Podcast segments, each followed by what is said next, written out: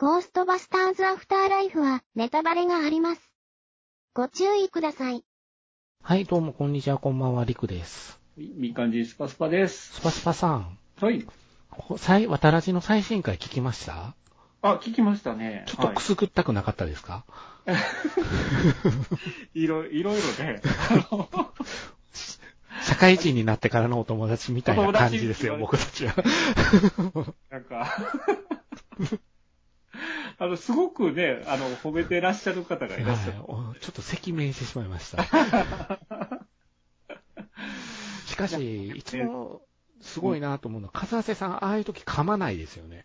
そうですね。あの、ペースが、あの、褒められるのがやっぱり嬉しい言ってましたね。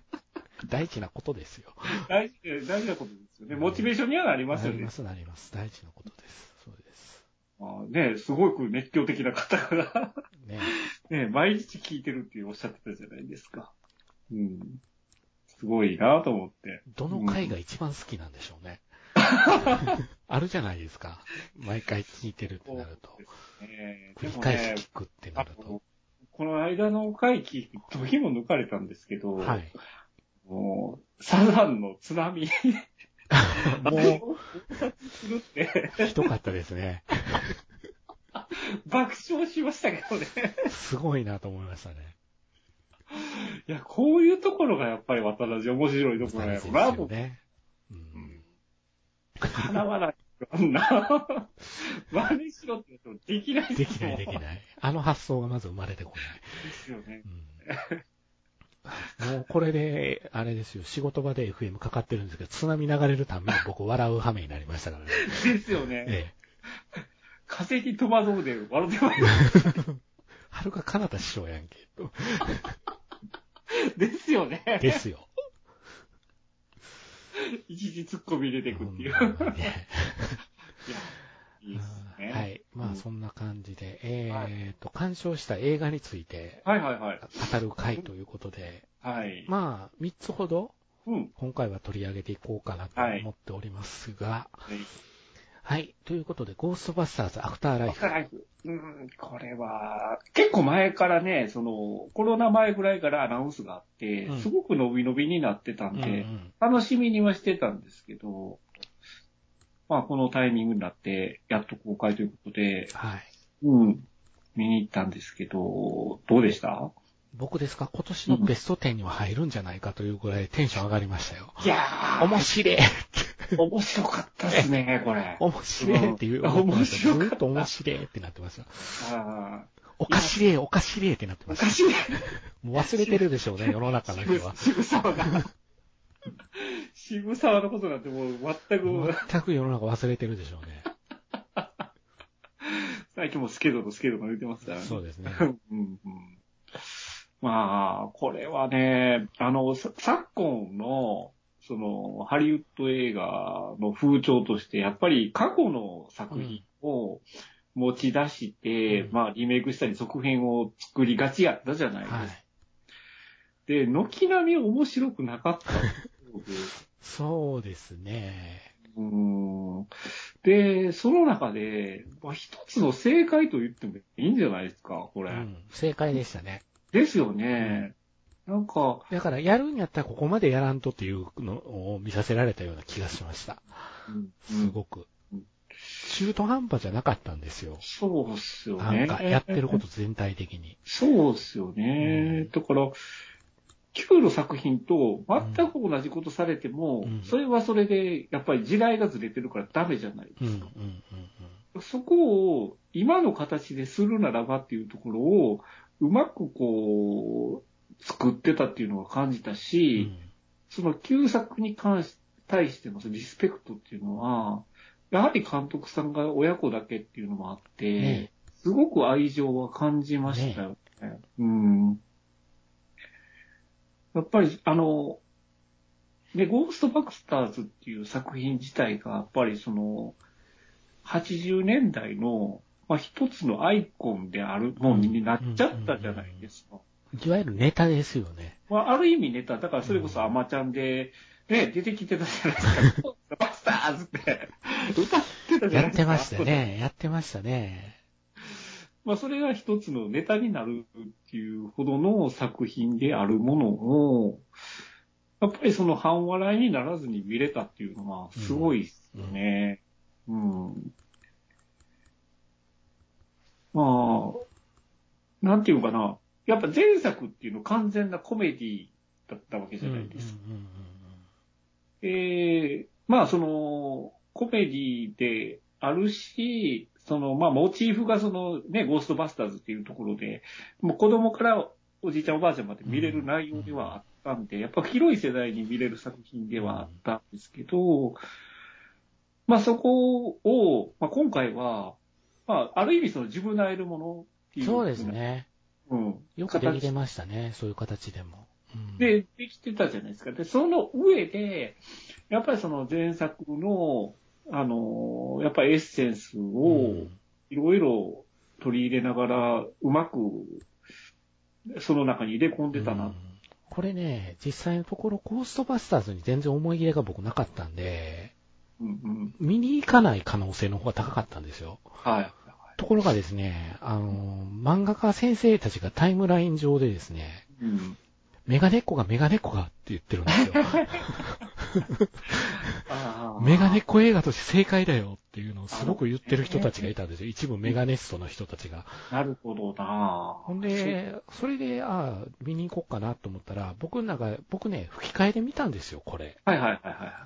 っていうのが、あの、字幕版の方を見ようと思ってたんですけど、うん、見れ、見るタイミングがなくって、もう、うんうん、公開回数が字幕の方が多くって、はい。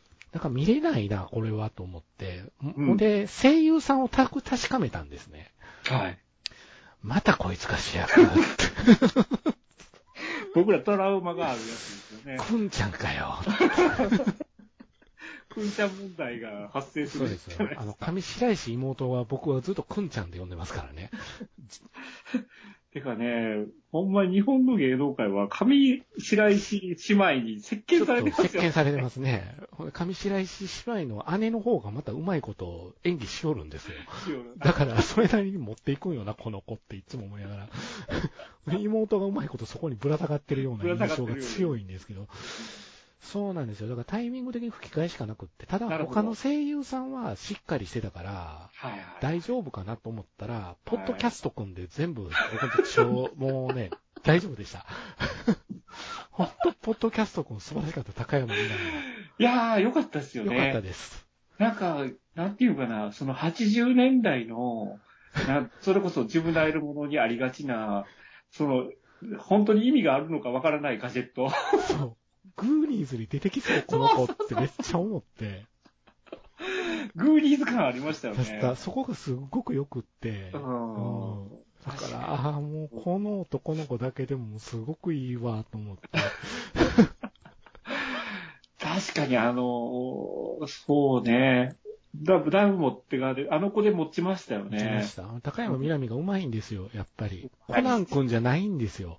ですよね。そこが大きい。うん。だから、よかったわ、と思って。ほんで、まあ、一作目の方、全然その思い入れがないから、前の内容なんかすっかり飛んでたんで、アマプラで、あの、見に行く前の日かな、にチェック入れて、見に行ったんですよ。一作目は履修しといてよかったです。やっぱり。うん。なるほど。一作目は履修しとかないと、ちょっともったいないかなって。だって、思い入れがなくて一作目前の日ぐらいに見ただけでも僕泣きましたからね、最後。うって。これはずるい。ずるいっちゃずるいです、ね、ずるいっちゃずるいです。はい。うん。だからまあ、ね、その、ネタバレ、ネタバレ。旧作のそのやっぱ主要メンバー、うんっていうのは、うん、あのー、結構やっぱり終盤で出てくるじゃないですか。そうですね。まあ、になりますけど、ね、終盤に出てくるんですけど、終盤まで、もう、あの、出てこない。出てこないと思ってた。だろうなと思って見てたのが、はい、出てくるんかいっていうので、やっぱりびっくり、驚かされた部分はありますよね。ねうん。うんだからその出てき方がまたいいじゃないですか。絶妙でしたよ。絶妙でしたね。かっこいいなと思って。かっこいい。最変わらずそのチャーチャー言うてるじゃないですか。言ってましたね。ねうん変わってへんな、と思います。でも、スパスパさん5回泣いたんでしょ？5回だけです。それはもう前頭葉がおかしくなってるなと思いましたけど。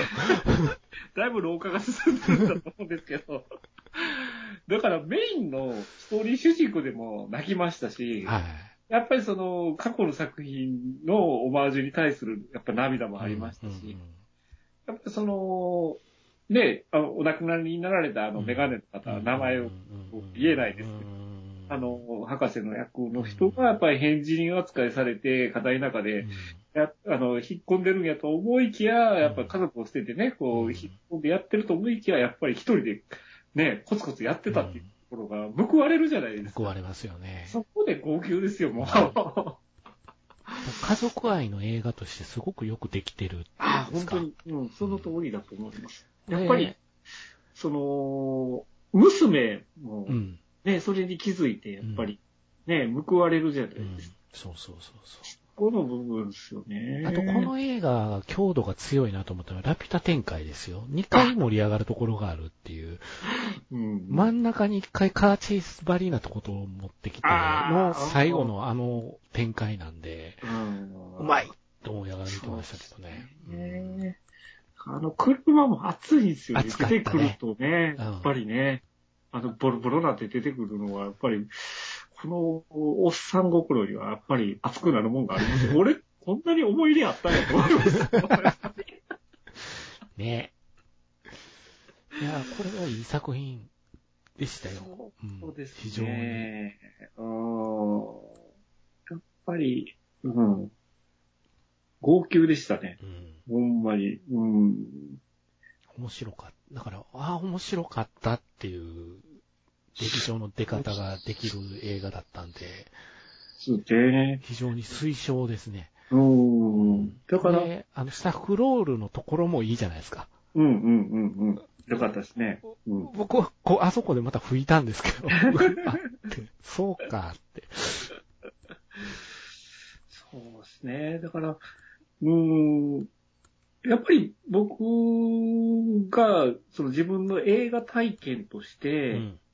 やっぱり、ゴーストバスターズの一作目って、映画館で映画を見る、やっぱり最初の方だったんですよね。うん。やっぱり未だに劇場行ったのも覚えてるし、やっぱり、それなりに思い入れがあったんだなっていうのを再確認させてもらったうん、といううん。か、うん。うん。やっぱり自分の中でのやっぱり原風景なんだろうなっていうのが、やっぱりこう感じたし、それを、やっぱりお父さんが作った作品を息子である監督さんが作ったと。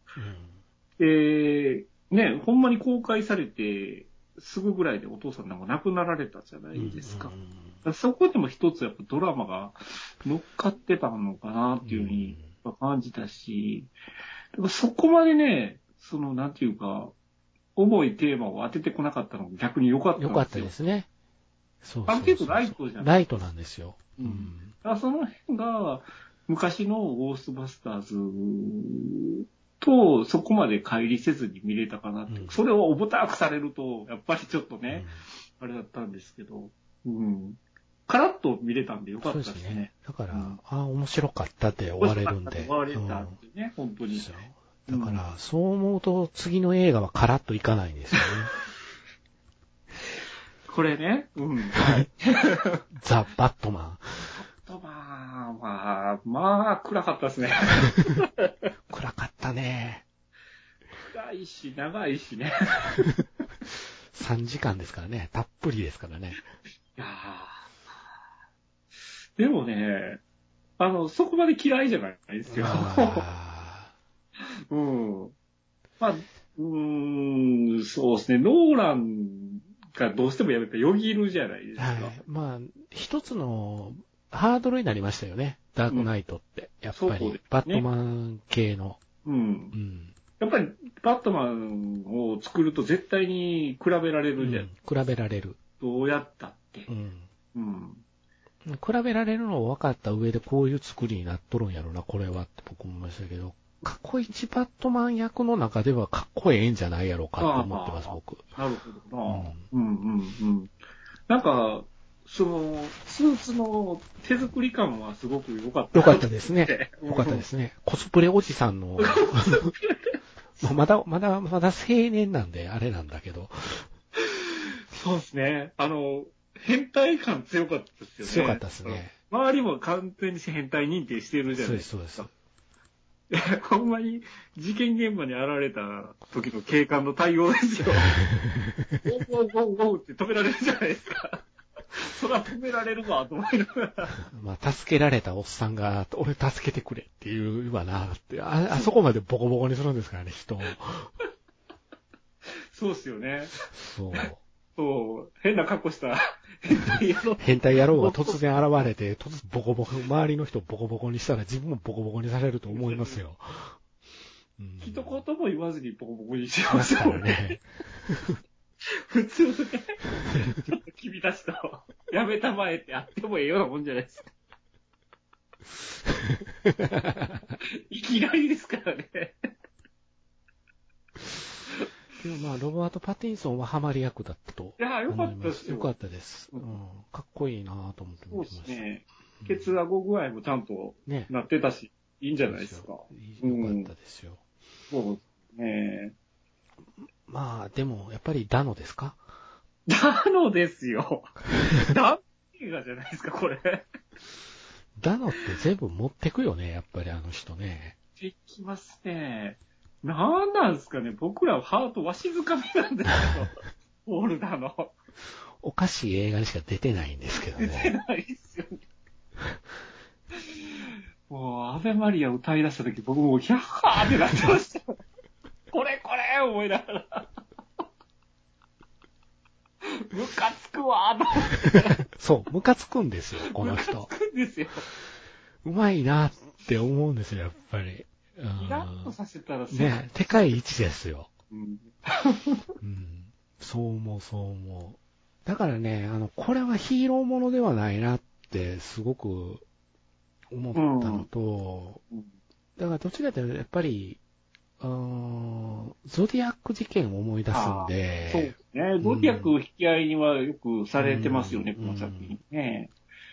まあ、うーん、なんか。実際監督自体、マット・リーブズ自体がもうゾディアック事件みたいなもんだからって言って、リドラがやってることはって言って言ってるから、公認の状態、だからフィンチャーの影響は大きいかなっていう。ああ。一応、セブンとか、ゾディアックとかが結構取り出されてたから、上映してる時に。まあ、ずっと雨でしたもんね。ああ、そうですね。雨もそうですね。その辺ももうセブンとかの影響もあったりするのかなと思いながら。う、ね、ん。まあ、とにかく暗いし。暗いね。暗いし。暗い。まあ、あのー、なんていうのか、バットマン今までこう、いろんな実写版あるじゃないですか。はい、はい。えー、いろんなやっぱりブルース・ウェイン像はあったと思うんですよ。うんうんうんもう過去一レクラなブルース・ウェインズ。過去一好きかな、でも。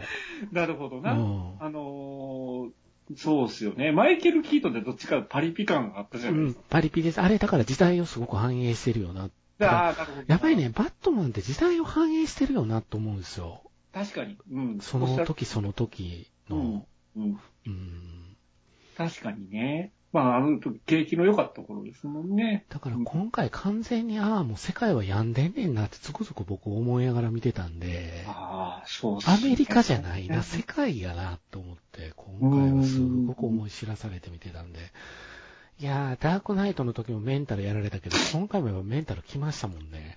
確かになかなりメンタルやられるから、きついなと思って。もう完全にもう闇落ちしてる状態じゃん。状態ですからね。闇落ちしてないとペンギンあんな風に追いかけませんね。あのシーン。開けたらあの格好で出てきたら、それはね、警備員も止めるわね。警備員止めますよね。あと、バットモービルですよ。バットモービルのバーン、バーン、バーンって、フィーン、フィーン、フィーン、フィーン。そらね、車乗って逃げるっつうねって。そうっすね。なんか、ほんまに、無茶が過ぎますよね。無茶が過ぎる。無茶が過ぎる。何してもいつもちゃうぞと思いながら。そう。炎の中からバットモービル飛び出してきた時は爆笑こきましたけど。あれ、爆笑国ね、あの流れ。爆笑こきますね。あの一連の流れは爆笑ものやったから、あんな隅っこにバットモービル止めてたっていうところポイント高いですけど、僕の中で。これペンギン見つけた途端にフィーン、フィーンって音するじゃないですか。だからね、陰キャ、陰キャ中二病が過ぎるんですよ、そうですね。そうそうそうそうそうそういちいちカメラワークはかっこいいっていう。かっこいいですよね。カメラワークはかっこいいです、この映画。うん、そうなんですよ。でも暗いからよくわかんないそうそうそうそうそうそうそうだから、あの、ゴードン警部、はい。あの、完全にバディとして謎解きに入ってたじゃないですか。でも、呼び出すときはいちいち、あの、ライトで呼び出す。そうですね。律儀ですよね。LINE 交換しとけよって思うんですけど。LINE ですごいやんって。グループ LINE 作っとけっていうね。作っとけよって。あんだけ操作に関わらすんやったらね。そう。わざわざライトつけて、うん、うんって、呼び出されてるって行くじゃないですか。だからこれ場面転換そんなにないんですよね。あちこち行かないじゃないですか。同じところでごちゃごちゃごちゃごちゃずっとしてるっていう映画なんで、ちょっと3時間必要かなっていうのはね、僕疑問でしたけど。まあ、なんていうのかな、その、メインの主軸が、やっぱり、その、まあ、あの、リドラーの一体誰なんだっていう、筋があるじゃないですか。でそれと、あの自分の親父の話の、やっぱりこう話が分岐していったのが、やっぱり余計やったかなとは思うんですけどね。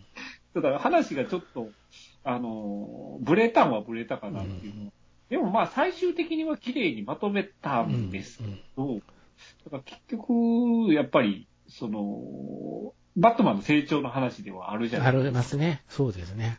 うんうんだから、難しい、難しいなと思いました。バットマン、最後言ってることをすごくわかるんだけど、それができたら楽なんだよね、と思いながら見てました。うん。そうですね。じゃそれがなかなかできないから多分みんな苦しんでるんだしって。でもやっぱ映画やからそういうメッセージを込めるところはあるのかなと思いながら。そうですね。見てましたけどね。うん、うんだから、ちゃんとしたテーマ性もあったし、うん、だから画面は暗くて地味なんだけど、ちゃんとエンタメはしてたと思うんですよ。多分謎解きはしてるし、謎解きしてるでしょ？アクションもあるでしょ？そうですよ。フォロワー500人でしょ？リドラのね。リアルでしたよね。僕より少ないと思いながら。だからガチの人がフォロワーやったんですよ。その中でも飛び抜けた人たちがメタルギアソリッドのね、ゲノム兵みたいになっとるわけですよ。なっとるわけですからね。うん、みんな同じ格好して。ピロン、ピロンっていう音が鳴るっていう。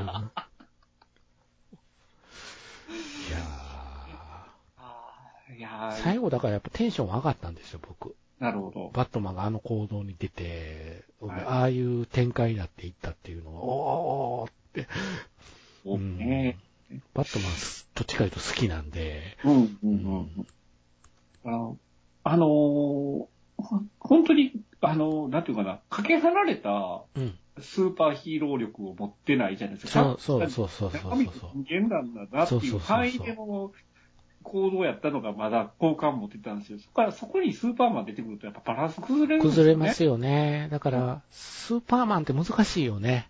難しい。うん。だから、やっぱりその、ね、DC、マーベルみたいな、いろんなやっぱスーパーヒーローが出てくるのすごくやっぱ難しい。難しい。ね。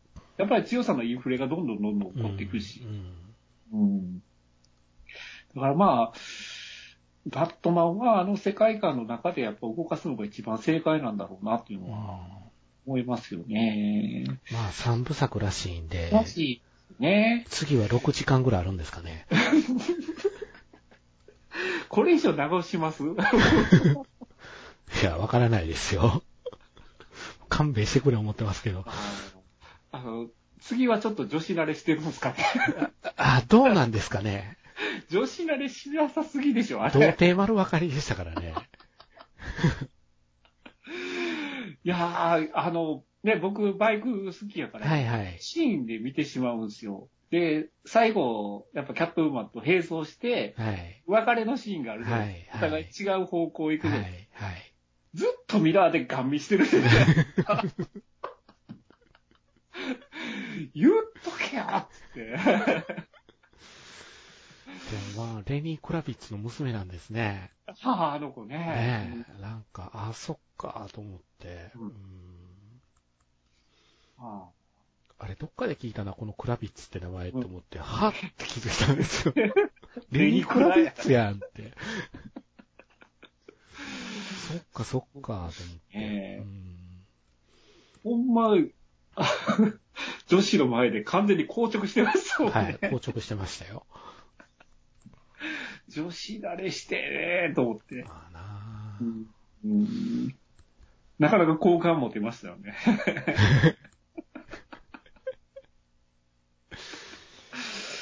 うん、でも、ああれですよ。やっぱり、やっぱ配役はなかなか良かったと思うんですよ。最悪良かったですね。良かったと思うんですよ。う。うんん。そのまま打能力もありましたけど、うんジョーカーが、あいつですよ。ジョーカーあれ誰ですか？あの、聖なる鹿殺しのあの息子ですよ。はあ、またうまいとこ持ってきたな。持ってきてるじゃん僕らの大好きなとこじゃないですか。もう次見に行かないと仕方がないじゃないか。え、マジで？あの子やったん？そうか。あの子変に印象残すよね。そうですよね。やっぱりちょっとね、顔立ちが特徴的じゃないですか。ああ、そうか。なんかあんまりよく見えないなと思って見てたらまあまあ、あえて見せなくしてましたけど、うんよくよでも多分これジョーカーなんだろうなと思いながら、ジョーカーになっていくんだろうなと。なっていう感じで、そうか。ジョーカー、ああいつか、そらなるわ、と思いながら。そらジョーカーになるし、あどるぜ。なるほど、なるほど。う んプルプル回させるぜ、と思って。ねあーまあ、どういう、どういう展開に持っていくのか、次、次は。うん暗いまんまなのか、どうなのかですよね。ねえ、その、多少はやっぱりあれ成長してたっていうオチをつけたうん。うん。じゃないですか。うんだから多少ちょっと前向きにはなってるけど、陰キャは変わらないというところなんじゃないですか。うん。最後、デンゼル・ワシントンの息子とイチャイチャするんですかね。イチャイチャするからね、逆行して、ね逆行して、逆行して。ほんまね。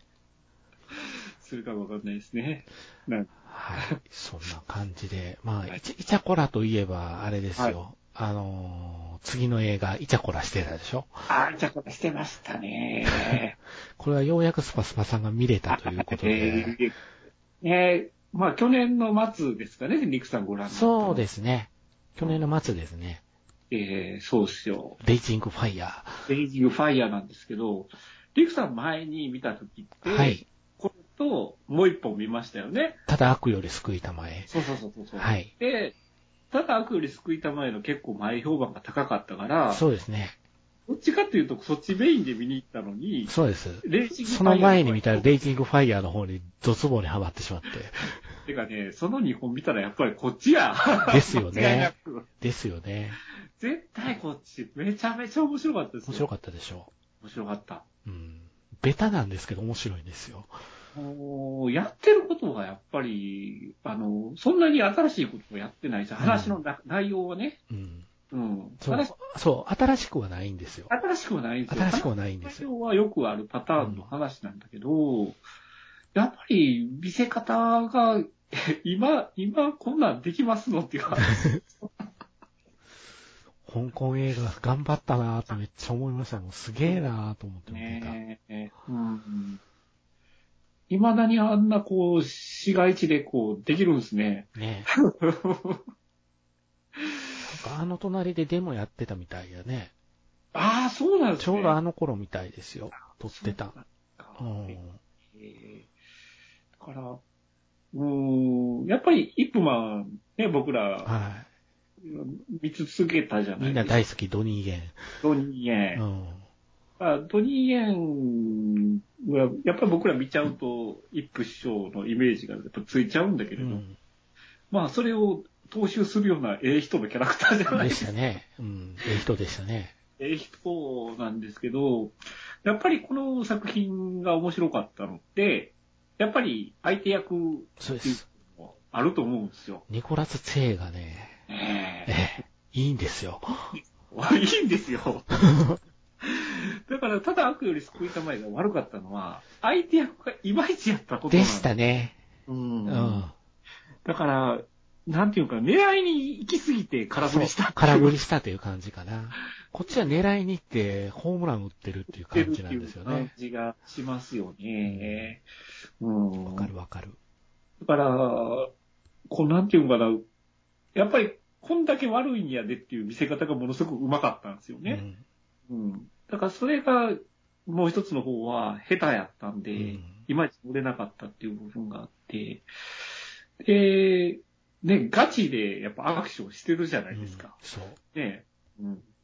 ガンアクションもかっこいいし、ガンアクションがまずかっこよかったんですよ、僕ね、この映画。ほんでそうですほんで、これはカンフーに繋ぐんやろうかと思ってて、もう安心して最後カンフー見せていただいたんで、ああ、やっぱこうなるのかと思って、肉弾戦もやるんやと思って。そうですね。だから、なんだかんだで僕たちの好きなものがいっぱいそう詰まってですね。そうそうそうそうそうそうそうそうそうそうそうそう。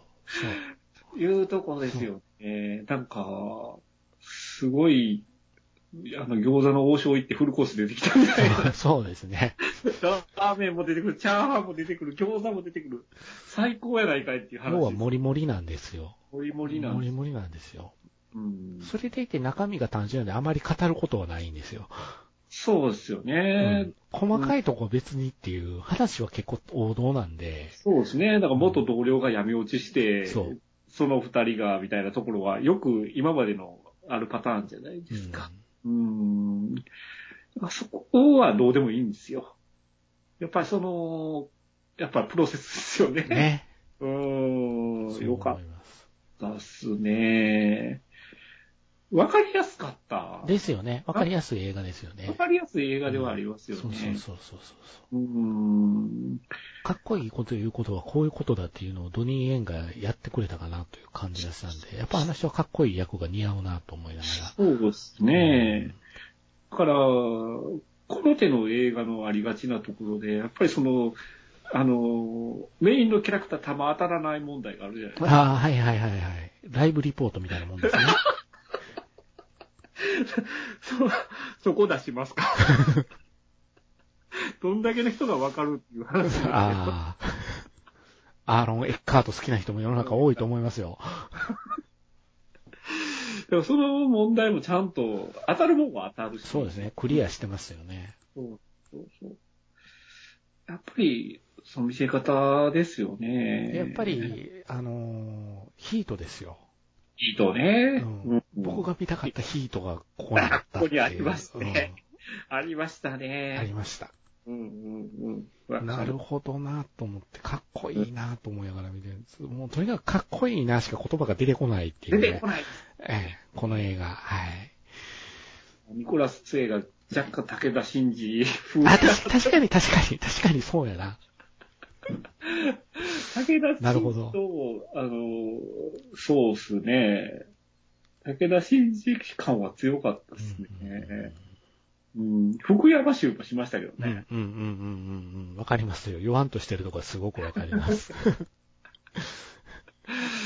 そうですね。ーはい。だから、やっぱり日本じゃ作れないじゃないですか。無理でしょうね。はい無理でしょうね。うん、AI 崩壊みたいな映画になっちゃいますからね。そうですね。なんでああなるんでしょうね。そうですね。昨日ちょっと、あの、高橋一生君と柴咲コウさんの映画を、映画じゃないや、ドラマ？がはい。始まったんで、うん。この組み合わせ結構僕の中で特別なものがあるんで、うんうんで、特に僕柴咲コウさん好きなんで、はいはい。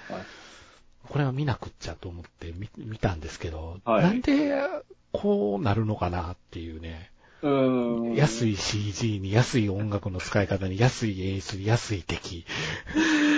だから、どうしてもやっぱり、リアルにできない許可が下りない、結局 CG に頼らないといけない。その CG が予算がないんですよ。だから、うわ、テレビって予算なくなってんねやわ、ってすっげえ思って見てて。にかなわないっすよ。ねとか、韓国ドラマとかにはかなわんなと思って。うんまあ、かといってね、キャストさえ揃えればいいっていうサムライマラソンみたいな映画みたいなものもあるんですよ、ね。ああ、あれ、キャストだけはめちゃめちゃすごいっすね。すごいですよ。サムライマラソン。キャスト豪華やなと思って。このキャストでなんでこんなクソみたいな映画ができるのか。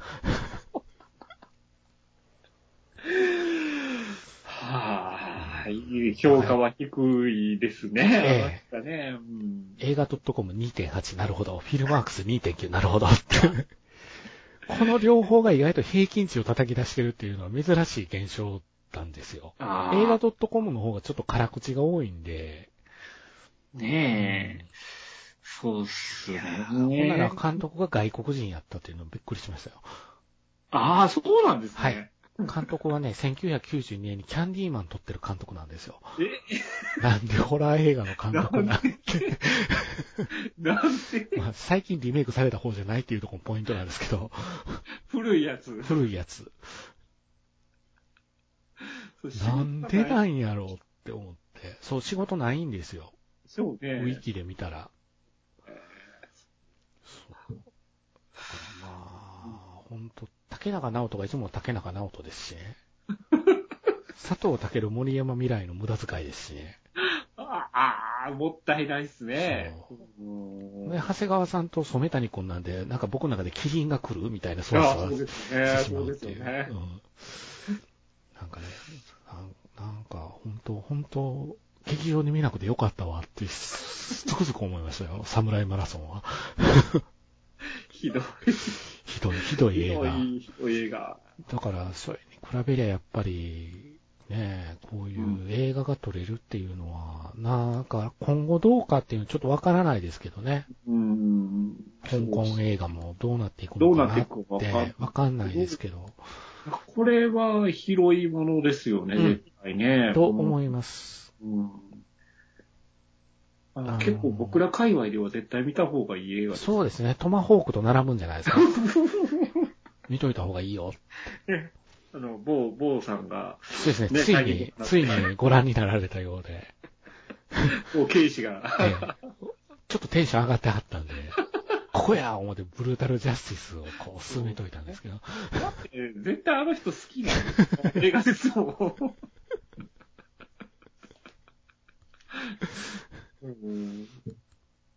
そうですよね、うん。プレデター感ある食人族ですからね。ですからね。もうほんま、人じゃないからな。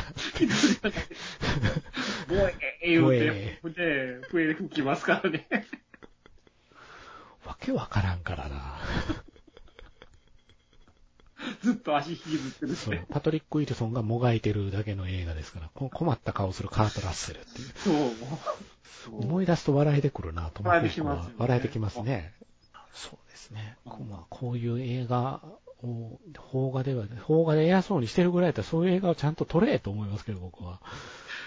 なかなかね。うん。まあ。どこか勘違いさせんのかと思いながら。うん。思いますけども、はい、そんな感じでございます。はい。あと何かありますか、だから、邦画でちょっと楽しみな映画がありますよね。あね。邦画で。邦画で。僕ね、山本浩二君嫌いなんですよ。もうはっきり言いますけど。だいぶ前からおっしゃってますよね。はい。あいつが土方歳三と俺は認めないからな、ずっと言いますからね。まあ、ちょっと演技に癖がありますからね。うん、あの、いつ見てもね、俺堀北負け落としてんっていう顔してるんですよ、あの人。マウント感が。そう。あのマウント感がものすごく嫌いで、何やろうなと思ってたら、メフィラス星人だったっていうのが今日分かって、あ なるほどって。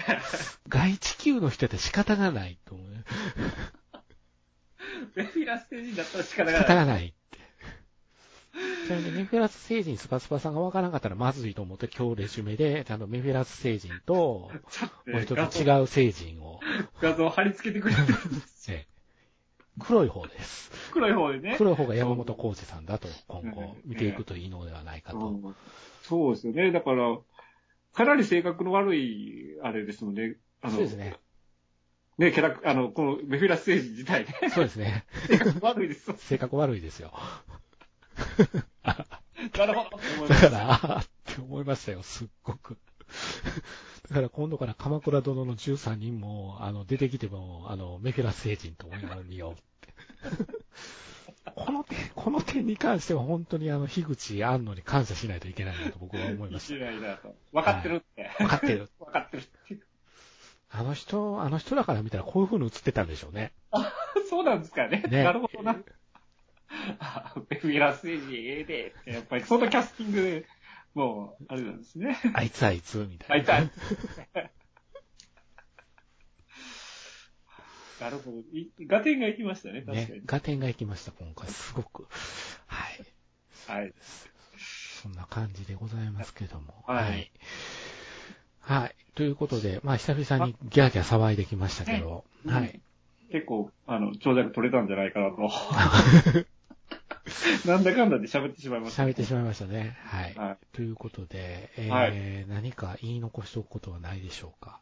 えー、そうですね。うん、まあ、あれですね。あの、まさこが怖いっていうのは変わりないかなと。まさこは何星人なのかなって思う。動向開いてますからね。何やかんや言うと、鎌倉殿の13人が面白いんですけど。うんねまあまあ、あの、これも一年間楽しませてもらえるかなとは。うんそうですね。だから話の展開がやっぱ早いっちゃ早いんで、うんうん地獄狩りのところは合戦シーンがなかったのがちょっと残念でしたけど。ああ、そうですね。だから、絶対にこの物語の終盤は絶対暗くなるじゃないですか。なりますね。どうしたって。だから、血で血を洗う戦いになってくるじゃないですか。そうですね身内の中でね。そうですね。うん。だからその辺をどう描くかっていう、前半の色と後半の色を変えてくるっていうのうんは、あるのかなと。サイコパス義経どうですか？ああ、僕ね、まあ、本当に好きな方ね、申し訳ないんですけど、はい。菅田将暉がダメなんです ね。菅田将暉がね、まあまあ、あの、まあね、麦君、絹ちゃんはまだ大丈夫やったんですけど、あれは、あれは麦くんですから。麦君ですからね。ねそうそうそうそうそう。うん。だから、本当に嫌いです、僕。義経も嫌な役ですね。嫌な役ですね。そうういう意味では成功してるんかな。成功してると思いますね。なんかこの嫌な感じ、どっかで俺見たなと思って、ちょうど引っ越ししたじゃないですか。はいはい。いわゆる本をひっくり返したわけですよ、本棚からね。で、火の鳥が出てきたんですよ。乱世編、はい。ちょうど平家物語なんですよ、手塚版。で、義経がめっちゃ悪いやつなんですよ。うこれや。。これや わしわしが知ってた義経、これやってと。。これやって。さすが手塚先生やで、ってさすが性格ひで曲がってるで。思いましたね。いやー、いろいろね。うん。義経、まあ今後は悲劇になってくるから、どういうふうな描き方するのかっていうのはですね。もう、それ、それ以上に僕、頼朝が嫌いになりそうですけどね。ああ、そうですね。とうん、だからまあ、このコメディ色、どうしても出るじゃないですか。まあ、三谷カラーですからね。カラーが出てくるから、まあそこを、あえて計算で違う方向に持ってくるのか、うん、どうなのかっていう、見せ方の、どう見せてくるのかっていうのは楽しみではあるかなと。うん、亀の前事件は面白かったですよ。僕、神回を思って見てましたけど。確かにね。あれは爆笑爆笑してしまったから。そこまでするっていうのはちょっと、あの 一番ほら義経に門番に行ってって義時が頼むじゃないですか。はい一番人選謝ってんでと思って。ですよねうん。もう目が、目がちょっとやばかったじゃんやばかった、やばかった。あかんあかん、あかんあかんと。一番頼んだあかん人や。人や何にも分かってない、この人と思いながら。まあ、八重さんのことでいっぱいいっぱいやったからね、あの頃は。えーねうん、あもうすぐ坂口健太郎が生まれてくんねんな、と言ってますけど、そういう見方してるんでね。なるほど。え結構歪んだ見方してるなと我ながら思うんですけど。そうですね。まあでも、シン・ウルトラマンは面白そうですね。そうですね。うん。ああ、これは楽しみでありますね。今年の中でね。もう、あのー、とにかく破壊し尽くす映画であってほしいなと僕思ってるんだけど。うん。やっぱり、なんかちょっと違ったもんは見せてくれるんじゃないですか。ね、そのままやるはずないですからね。ないですね。うん。で、あの、美体値マーベリックに何にも感じないんですけど。だから、もう先ほど言った、その、過去作の折り返しの悪い例になれるんじゃないかと思って、僕は。どうなんですかね。あいまいち見たいと思わないですよね、予告見る限り。うん。うん。ピンとこない。そう。だからどやねんっていうああ、そう、そうそうそうそうそうそう。そうなんや。うん。それが世界の危機を救うとかいう話になってきたら、それはそれで、とんでも話じゃないですか。ちょっと、タイミングいしたかなっていう感じはしますね。今、世界情勢がちょっと不穏じゃないですか。ね、不穏というか不穏そのものなんですけど。うん、どうしようもないとこに突っ込んでし、足突っ込んでしまった世界はって感じが僕はしてるんで。どうしてもやっぱりロシア絡み見てしまう見てしまいますね。ね。ゲームしてても思いますもんね。確かに、ね。やっぱり。うん。だって、何でしたっけあの、交通案内でロシア語で、ああ、ひどい話ですよ。ね。あの、不快やって思う人が出るぐらいですから。で、そのそっちの方を採用してしまうっていう方、非常に、それはやばいよねって、うん、バカなんじゃないのって思ってそうですね。だからそれって結局ロシア人差別差別するわけじゃないですか。うん、それは良くないなとは思いますけど。うん、まあ、ちょっと今後はね、いろいろ、あの、映画の値段が値上がりしないことだけをああ、ね、そうですね。願うばかりですけど。まあでも、シン・ウルトラマンは、初日は地元で見て、うん。で、ゆっくり IMAX で見ようかなって感じ。うんうんそうですね。これ僕が IMAX 見に行かなかったらどういうことかっていうことですよ。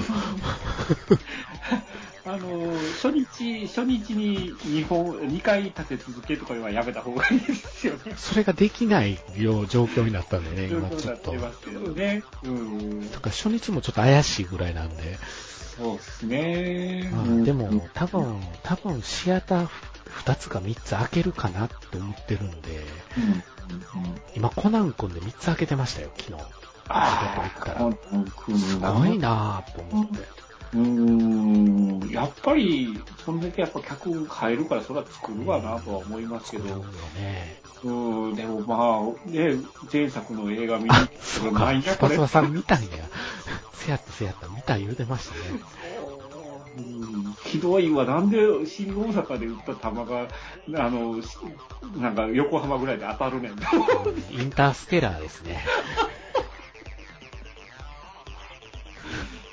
くりですよ。それは量子学の世界で説明しないとダメですね。空気抵抗とかどなってんはい。ということで、いつも通りな感じで皆さんお届けしましたけど、いかがだったでしょうか？という感じで、はい。飽きましたけどね。そうですね。はい。またいつも通りぐらいでできたらいいかなっていうはい。はい。のんびりやらさせていただきます。はい。では、そんな感じで今回ははい、お開き。はい、ありがとうございました。